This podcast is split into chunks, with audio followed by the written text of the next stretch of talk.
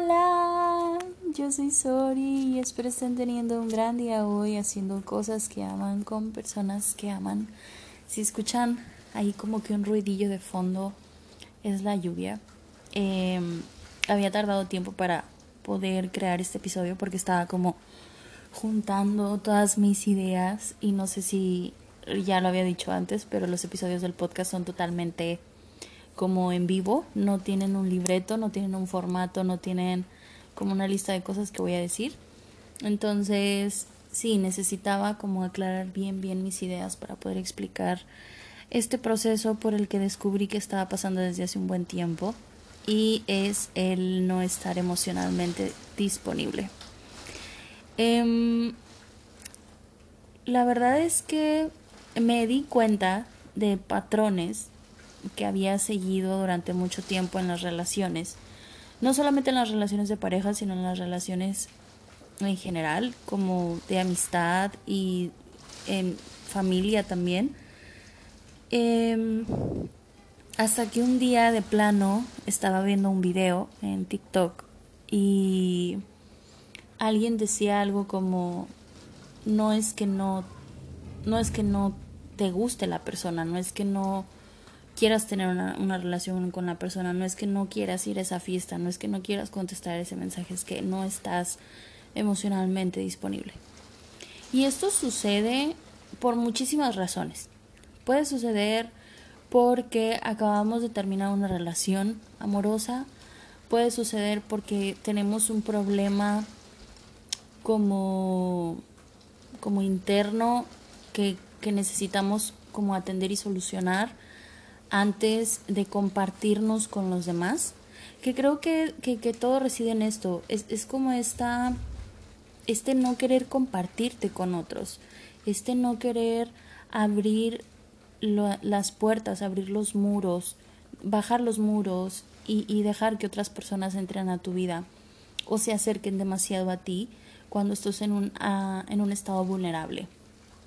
Entonces, eh, creo que eso es más que nada el significado de no estar emocionalmente disponible.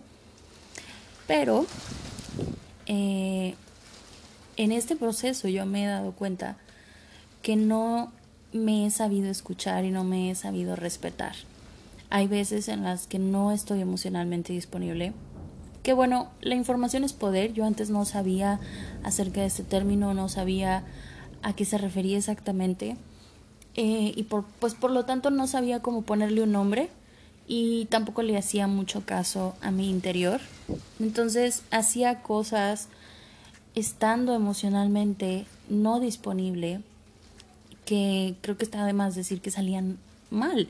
O no que salieran mal, simplemente que no eran cosas que yo debía estar haciendo en ese momento. ¿Sabes? Cuando no estás emocionalmente disponible, debes estar, debes hallar tu centro, debes hallar lo tuyo dentro de ti, estar un buen rato a solas, tener, y esto es un tip que no sé si está de más o no decirlo, pero es cuando no estamos emocionalmente disponibles, es bueno tener, creo que se le dice celibato.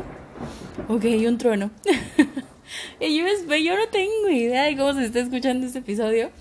Pero espero se esté escuchando bien y no sea como solo mucho ruido para ustedes. Ok, eh, les decía, cuando no estés emocionalmente disponible también es muy bueno guardar celibato, porque realmente es un momento en el que tu ser, tu cuerpo, tu mente, tus emociones te están pidiendo, oye, ven, quiero, quiero solamente estar conmigo, quiero solamente estar, encontrar mi centro, mi, mi cable a tierra.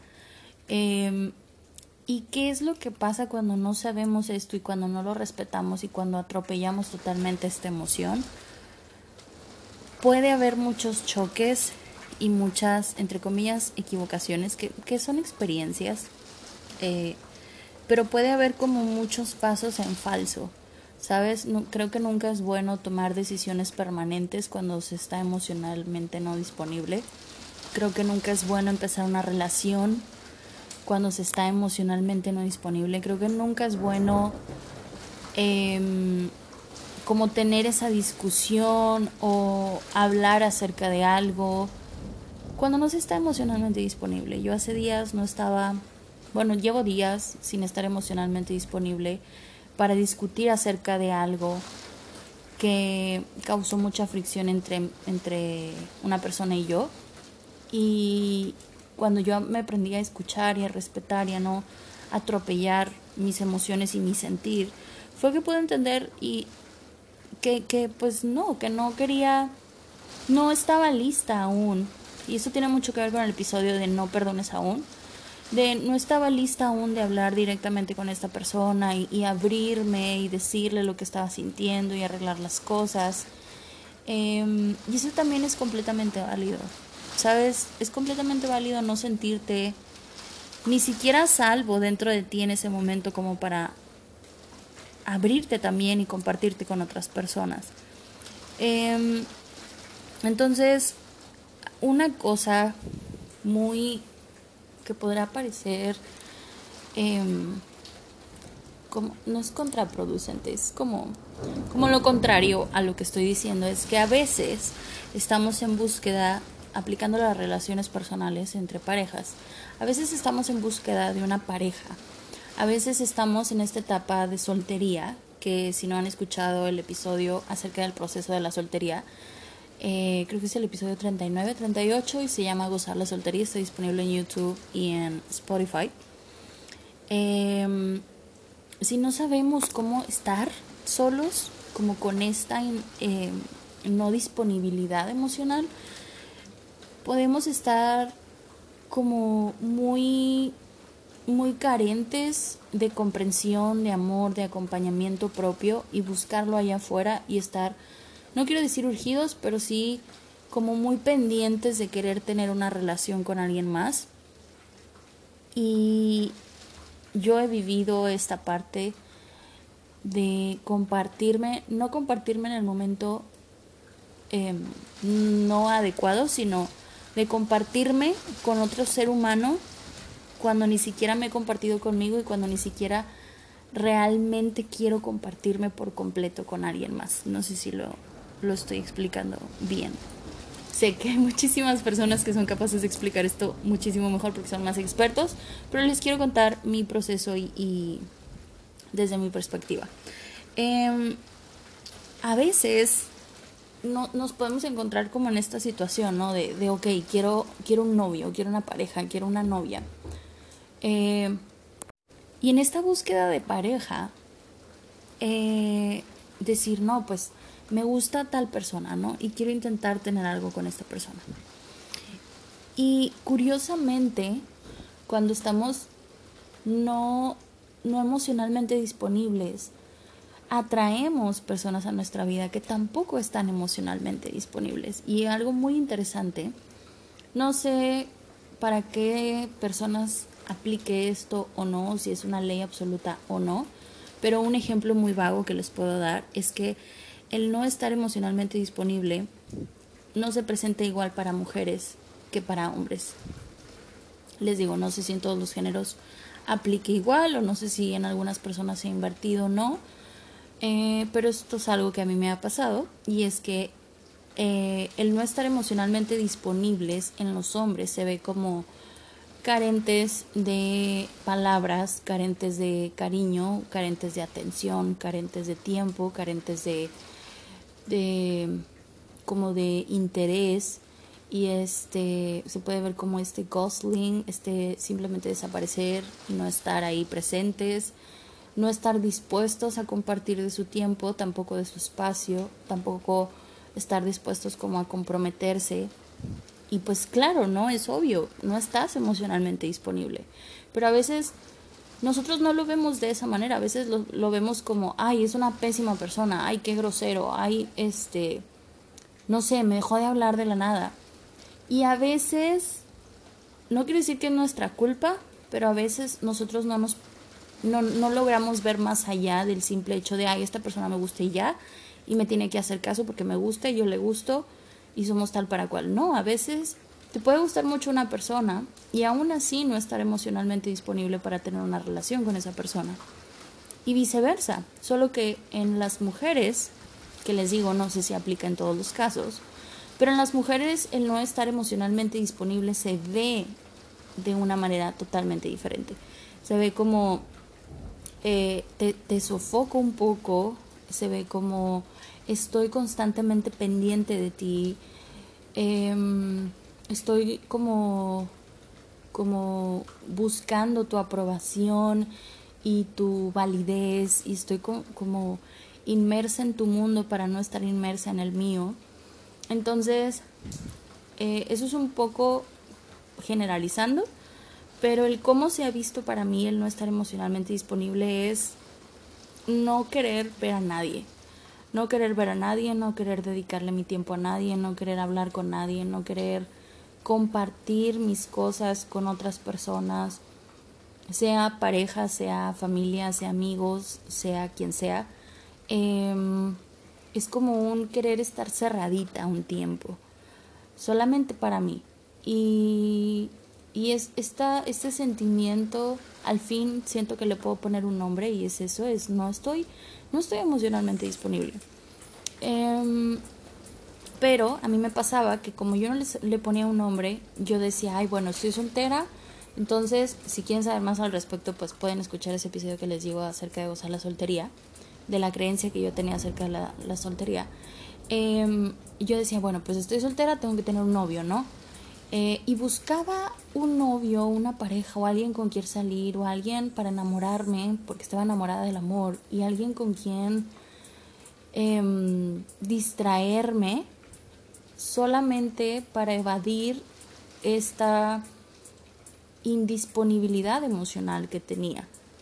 ¿Sabes? Y es bien injusto. Es bien injusto porque em, es injusto para uno como para la otra persona. Hay una frase en Sex Education que dice, eh, todas, em, todas las personas se merecen un amor completo. Y si tú no puedes dar eso, lo más justo y lo más eh, honorable que puedes hacer es decirlo. Si tú no puedes dar tu corazón por completo a alguien, sé completamente directo, sé completamente directa y dile, ¿sabes qué? Me gustas, a lo mejor, no sé, a lo mejor quiero solamente salir, a lo mejor solamente quiero algo físico contigo, no quiero, no estoy emocionalmente disponible para tener una relación como con todos esos compromisos que conlleva y con todas esas em, como compartidas de tiempo y, de amor y, de cercanía con, con, otro ser humano. Y también está esta otra indisponibilidad emocional en donde te puedo compartir de mi físico, de mi tiempo, de mi atención, pero no te dejo entrar más. ¿Sabes? Te pongo esta, esta línea muy tajante de, ok, puedo estar contigo físicamente, podemos salir, podemos tener algo, algo físico, em, podemos inclusive ser novios y aún así tú o yo no estar emocionalmente disponibles no abrirme contigo, no tenerte confianza, eh, ponerte límites en cosas privadas acerca de mí, como que guardarme mucho, no decirte muchas cosas, no, y por lo tanto no tener una gran comunicación contigo. Y es bien feo, es bien feo porque ¿cómo, cómo podemos nosotros construir relaciones sanas y a largo plazo cuando no estamos emocionalmente disponibles? Y cuando a lo mejor no eres tú la persona que está así, sino tu pareja. Cuando tu pareja no está emocionalmente disponible y aún así se tiene una relación y se está en una relación. Creo que em, es, es, es diferente para cada persona. Yo particularmente me ha pasado que estoy que no, que no estoy emocionalmente disponible estando soltera y creo que es mucho más fácil Creo que estar soltera y no estar emocionalmente disponible es muchísimo más fácil que estar en una relación y no sentirte emocionalmente disponible. Y de las dos maneras creo que es algo muy personal y muy privado que se tiene que trabajar con uno mismo, cuestionarnos, hacernos las preguntas difíciles, ok, ¿por qué estamos así? ¿Qué, qué es lo que pasó, no? En un pasado que nos hizo estar de esta manera porque pueden ser sucesos en la vida que nos llevaron a sentirnos de esta manera, de no te voy a dejar entrar, eh, no quiero nadie cerca de mi vulnerabilidad. Eh, o pueden, pueden ser cosas como miedos o cosas como ideas limitantes que tenemos acerca de las relaciones o del amor o, o de cómo o inseguridades acerca de cómo vamos a ser percibidos si llegamos a ser vulnerables. Pero bueno, todas estas cosas, todos estos temas son para otros episodios. Espero hayan usado este episodio tanto como yo a hacerlo eh, y me cuenten cómo se sintieron al escucharlo y si ustedes también están emocionalmente no disponibles igual que yo.